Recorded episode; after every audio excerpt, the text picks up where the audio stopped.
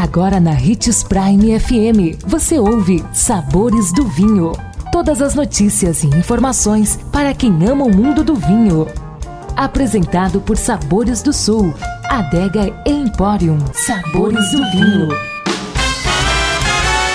Que bom ter você conosco e só aqui no Sabores do Vinho você tem informações sobre esse universo apaixonante. Sou Marlon Menegatti, sommelier internacional da adega Sabores do Sul. E em nossa série de O que não devo fazer ao degustar um vinho, vamos falar sobre um dos erros mais comuns de iniciantes no mundo do vinho: beber vinho logo após longa viagem. Esse é um dos erros mais comuns dos xenófilos.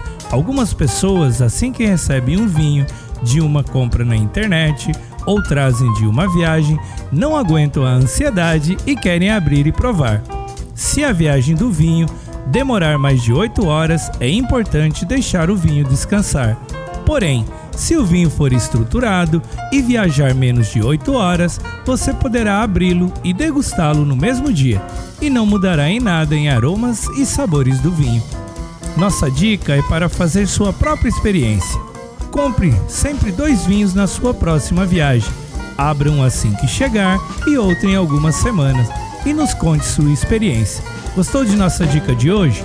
Deixe seu comentário em nossas redes sociais que iremos lhe responder. Procure por Marlon Menegatti 77, Adega Sabores do Sul ou Hits Prime 87.